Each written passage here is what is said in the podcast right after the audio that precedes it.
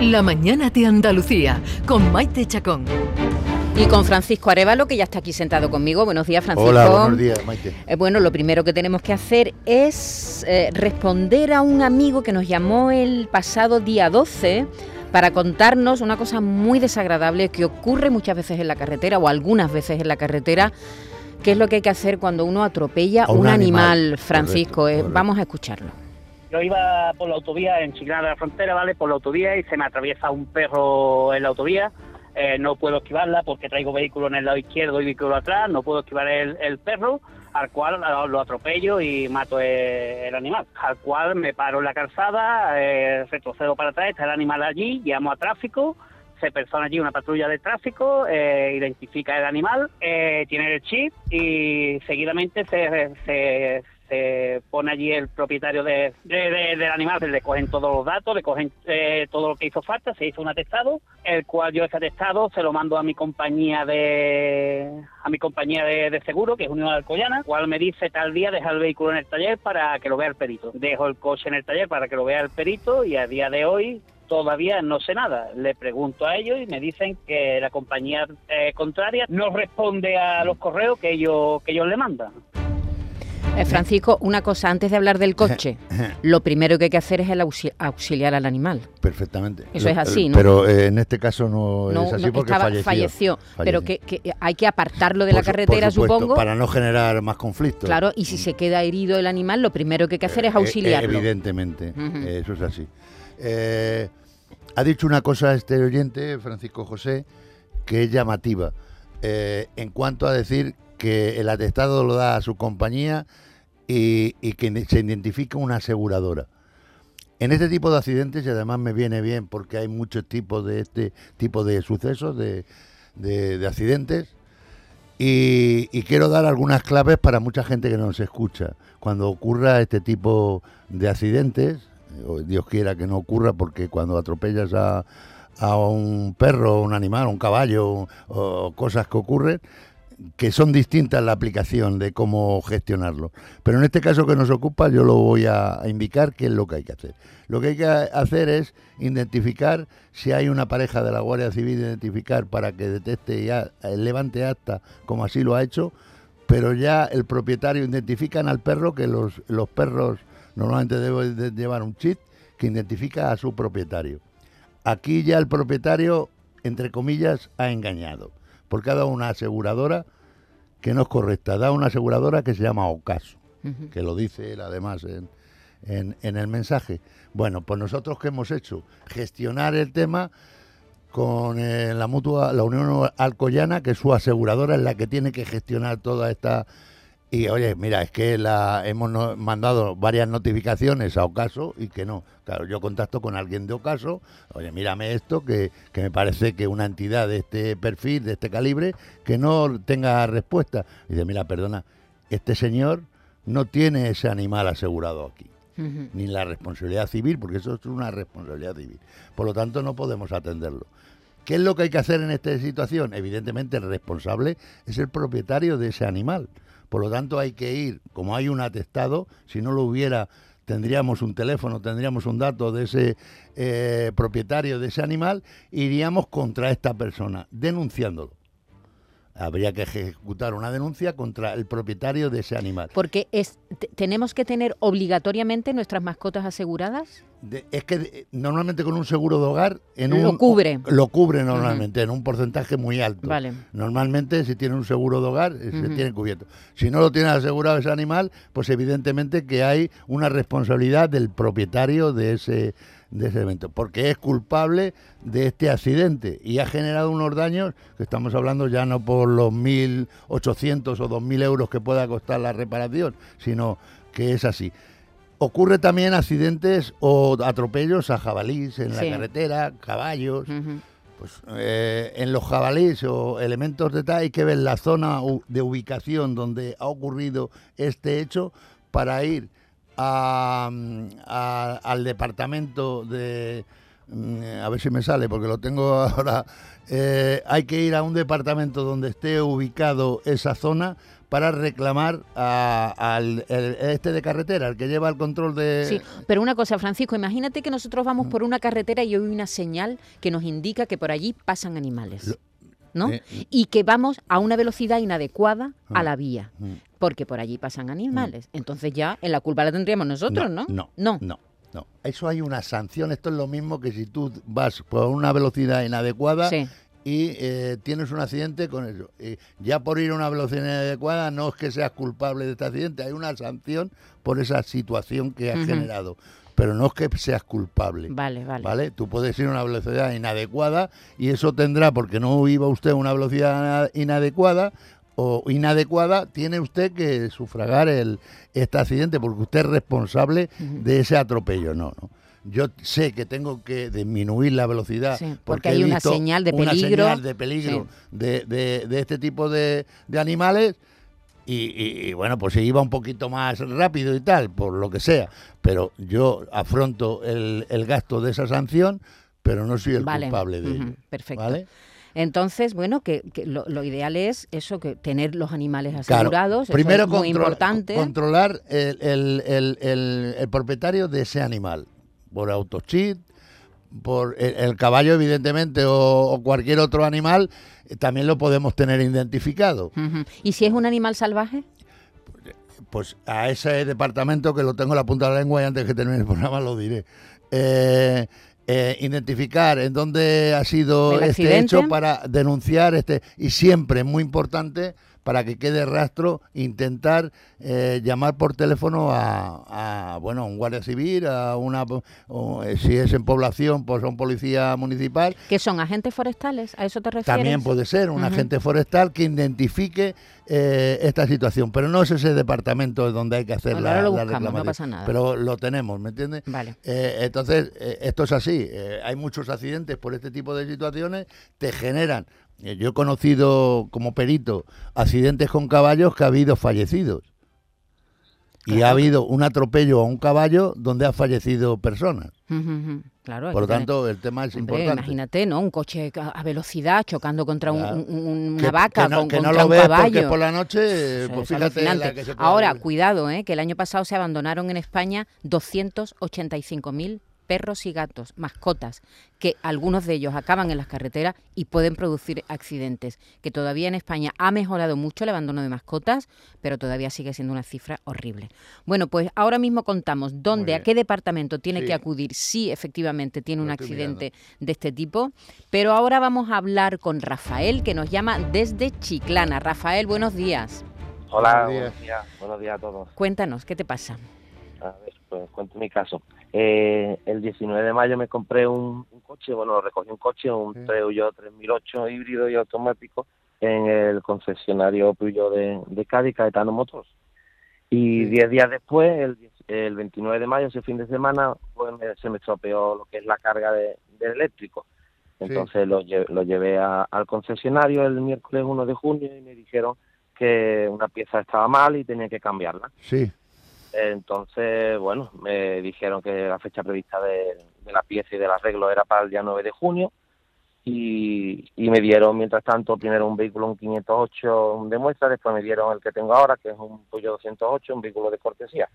Y, y bueno, el 9 de junio, pues viendo que no me, me llamaban, llamé y me dijeron que la fecha era prevista de, de, de llegada de la pieza era el 13 de junio. Y así me fueron llamando mm, porque no se cumplía la fecha prevista y me dieron estas cinco fechas previstas de llegada de la pieza, el 30, el 17, el 24 hasta el 27 de junio. Y el 27 de junio pues, me dijeron ya que, que ya no me daban fecha prevista, simplemente que, que no haya previsión de llegada de la pieza. Entonces el día 30 de junio, un mes después, pues puse una hoja de quejas de reclamaciones. Solicité también al concesionario que por favor me diera un vehículo más grande, acorde a las características del que yo había comprado, porque Mm. el que tengo, la verdad, es que con mi familia y, y a los sitios que tengo que ir se me queda bastante pequeño. De hecho, hoy he alquilado un vehículo porque tengo que ir a llevar a mis hijos a un campamento y, y con el que tengo con el 208 no, no puedo, entonces tengo que alquilar un, un Sí. vehículo. Y aparte de que estoy pagando también un seguro Claro. de a todo riesgo con el otro porque no te han dado fecha, ¿no, Rafael, de, de entrega del Eh, vehículo? No, desde el día, bueno, de la entrega de arreglo del vehículo no me han dado fecha. Me han dicho simplemente que está pre- en la previsión, desde el, bueno, desde el día 4 de julio ya no me dicen nada. Vale. Ya no se han puesto en contacto conmigo, no me dan fecha. Yo me he puesto también en contacto con la Peugeot Central ¿Sí? y ellos el día 4 de julio dice que les reclamaron al concesionario el nombre de la pieza. Hablé la semana pasada con ellos, ocho días después, el día 12 de julio por ahí, todavía el concesionario no me habían dado respuesta sobre el nombre de la pieza que, que tenía que, que sustituirse. Y, y a- además eh, me contestaron también el miércoles pasado a la hoja de reclamaciones que, que le puse, eh, también en el límite de, de, Vale. de la fecha que me Y, tenían que y el problema, eh, eh, perdona, el problema más eh, potente que tienes ahora es el cambio de vehículo, dado que la situación, las características del que te han dejado de cortesía no se ajusta a lo que tú necesitas, ¿no es así? Bueno, el, problema más grande es que no tengo mi coche. Que Claro. tener Bueno, coche. sí. eh, Está eh, pagando, ¿no? eh, Que estás pagando, eh, supongo, o, o que has pagado, ¿no? Sí, sí, estoy, estoy pagando, Claro. ¿no? Lo financié Claro. y sigo- y lo estoy pagando. Estoy pagando mis cuotas. Eh, Eso es Y- evidente, está clarísimo, que tú tienes que tener tu coche porque es propiedad tuya, eso es Claro, evidente. Eh, y llevo un mes y medio sin tenerlo. pero Entonces, que ahora no, lo que te, te supone un problema es el coche actual, ¿no? Que tienes. también, claro, Vale, es un vale. problema porque hoy hoy he tenido que alquilar un coche porque mañana salgo, salgo Vale. de viaje. Bueno, pues mira, Rafael, eh, yo tengo que tirar hoy un poquito, porque lo voy a hacer hoy la llamada a Caetano, ¿vale? Sí, Caetano es una empresa que es fuertísima, no entiendo, porque eh, yo he llevado directamente varios asuntos con esta este concesionario, que es muy Ajá. fuerte en Cádiz. sí, ¿eh? muy fuerte en Cádiz. Y, y- y, bueno, creo, en mi opinión, que no de- le dan la, la, la respuesta adecuada a, a sus clientes. Esa es mi opinión personal, que yo me puedo confundir, ¿vale? ya. Pero Ya. hay o- otra cosa que, que, bueno, que yo no la interpreto como positiva. Es Sí. intentar de alguna manera eh, coordinar. Ahora sabemos que hay un problema con esto de la guerra de Claro, Ucrania. claro, un, con pro- un pandemia problema de que no de llegan, ¿no? De- de no llegan muchos Eh, suministros. Hay, hay suministros, entre comillas. sí, pero, son, pero esa falta de comunicación, eh, eh, es eh, decir, que desde el día 4 no se pongan a- en a- contacto, al que, no, que no cliente- puedas hablar con, con, con el concesionario. no, eso es no, un horror. no es normal. Eso es un A- al fallo de cliente- atención al cliente eh, brutal. Total. Al, al Claro, yo cliente- tengo que llamar a la central. Sí, sí, sí, que es yo que eso no- puede ser. Es que tú tienes que tener un hilo directo Claro. con la persona que te, que te ha vendido el coche, con el concesionario que te ha vendido el coche. Yo lo que voy a hacer, Rafael, es contactar primero con el concesionario por la ética profesional y que hay que hacerlo así. Y evidentemente que voy a hablar también con el, el fabricante, ¿vale? Es las Vale. dos líneas de ataque que yo voy a imponer. Y Vale. estoy plenamente convencido que alguien se va a poner en contacto contigo y te estoy tuteando, perdóname, con Sí, usted, sí, no, no se preocupe. eh, eh, y, y te va a dar respuestas para intentar solventar tu problema. ¿Eh? Porque intentaste entrar a última hora del lunes pasado, ¿no? Sí, Pues hemos perdido, pasado, sí. hemos Sí. perdido unos cuantos días. El martes, que es cuando yo estuve aquí. Bueno, Rafael, pues, Fra- pues Francisco se va a poner manos a la obra a ver Vale, si, qué respuesta te podemos dar. Y a, Vale. a lo mejor en este interín de tiempo, pues tienes una buena noticia. Eso deseamos. Un abrazo, muchas Vale, gracias. muchas- Hasta luego. Hasta luego. Es que, eh, Francisco, muchas veces la atención al cliente, en, eh, la atención al cliente se está yendo a la porra en muchos Mucho. mucho. negocios, Sí. en incluso instituciones públicas. No hay manera de hablar por teléfono con nadie. No te cogen el teléfono. La atención en- al cliente ha desaparecido y eso y eso no puede ser. Pero- Cuando tú además, fíjate, eh, un coche nuevo que no puedes disfrutar de él. Claro, Maite, en, en tiempo atrás, yo llevo aquí en, en Andalucía desde el 92, Ujú. que son 30 años. 30 Va a ser en septiembre, sí. ¿vale? De ese tiempo, de esa fecha a la fecha actual, hemos ganado muchísimo en calidad Ujú. de atención. Sí. Muchísimo, en general, estoy hablando en general.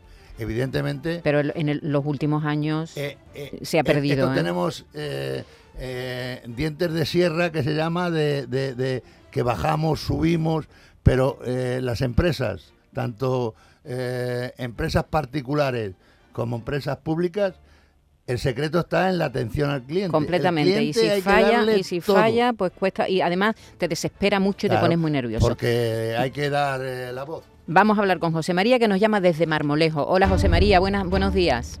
Hola, muy buenos días. Buenos Cuéntanos, ¿qué te pasa? Eh, bueno, lo primero, daros las gracias porque dais voz y ayudáis a mucha gente y a resolver nuestros problemas que se quedan ahí en el limbo, como digo yo. Mm. Y nada, pues simplemente que yo compré un Subaru XV Sí. en el concesionario de Angloca, en Jaén. El coche ha ido pasando todas sus revisiones, el coche tiene tres años y 45.000 kilómetros, ¿vale? Sí. Todas sus revisiones correctas en la casa, sin ningún tipo de problema. Y el día 14 de enero, por la tarde, fuimos a repostar GLT a un surtidor Sí. y tuvimos la mala suerte de que y estaban mis niñas dentro y mi mujer en el asiento del conductor y un trailer al girar pues enganchó al coche en la parte de atrás y arrastró el coche. Ah. Estuvo a punto de mat- matar a mi hija y a mi mujer y resulta de que decidimos de que el coche se arreglara en la casa Subaru, en Angloca, en Jaén. Sí. El coche llega a Jaén, automáticamente él me dice que lo van a reparar, que no hay problema, que eso es una reparación rápida, que no nos preocupemos, que el coche, vale. A mí ni me llama el perito para ponerse en contacto conmigo, para preguntarme cómo ha sido el accidente, ni llama a la Guardia Civil para preguntarle, nada, No, nada. no, el perito no tiene por qué llamarle a usted. ¿eh? El- eh, si usted quiere aclarar. No, pero aclaraciones de... eh, eh, usted tiene que pedir a su entidad, bueno, ahora termine y yo le explico eh, la línea de gestión normal, las, obli- las obligaciones que tiene una parte y tiene otra. Por lo tanto, es un poco darle información. Usted termine y dígame qué problema tiene y a ver si lo podemos pues, resolver. se lo, se lo explico. Eh, resulta de que el coche empiezan a arreglarlo, cada Sí. vez que yo llamaba al taller me decían una cosa diferente, automáticamente nos llaman y nos, nos dicen al cabo de los dos meses que ya podemos recogerlo, con un retraso monumental. Sí, Llega- llegamos para ver el vehículo y lo primero que nos encontramos es que eh, el vehículo está no está bien reparado, nos venimos de Jaén a Marmolejo con el coche, el coche vibraba, el coche se desplazaba progresivamente hacia la izquierda, que fue donde tuvo el golpe, un ruido espantoso dentro del coche, y entonces decidimos pedir una segunda opinión, porque creemos que el coche no la han arreglado bien ni la han reparado. vale. Pedimos una segunda opinión en Subaru en Córdoba, ¿Sí? Casualmente vamos y probamos el coche y en efecto hizo el amago, dice dos o tres veces para la izquierda, se escuchaban las vibraciones, se escuchaban los ruidos y cuando estábamos en el aparcamiento ya dejando el coche para irnos, eh, se comprueba también que lo que yo decía de la suspensión y de la caja de cambios, que sí, que la suspensión estaba muy blandita, nos dijo el representante del taller. Al día siguiente, curiosamente, me llaman para que vayamos a recoger el vehículo y nos dicen que visualmente el coche está bien arreglado y nos lo especifica claramente, visualmente. Con lo cual, yo recojo mi coche de Córdoba y decidimos pedir una ITV de vehículos siniestrados, voluntarios, a la cual cojo el vehículo, lo llevamos a Jaén y le pasan esa revisión. El coche automáticamente, la ITV es desfavorable por tres defectos muy graves. Y le paralizan el vehículo, ¿no?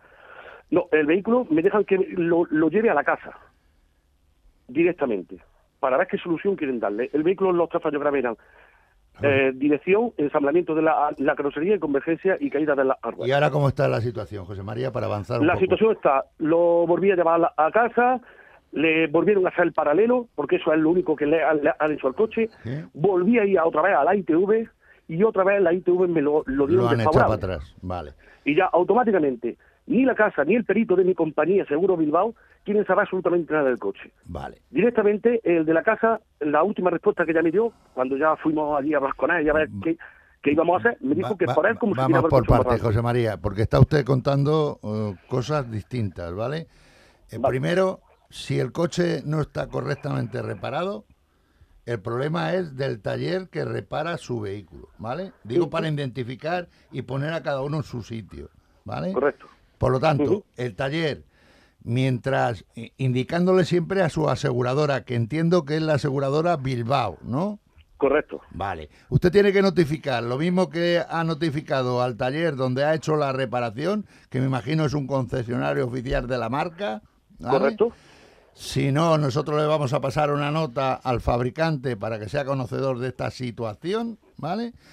Y segundo, usted a su compañía de seguro le tiene que notificar esta incidencia por si ha pagado la cantidad económica de la reparación en su totalidad. Se le ha no- notificado mediante mi abogado, se le han mandado, se le han puesto O sea, la que hoja de reclamación oportuna. Sí, sí, tengo abogado.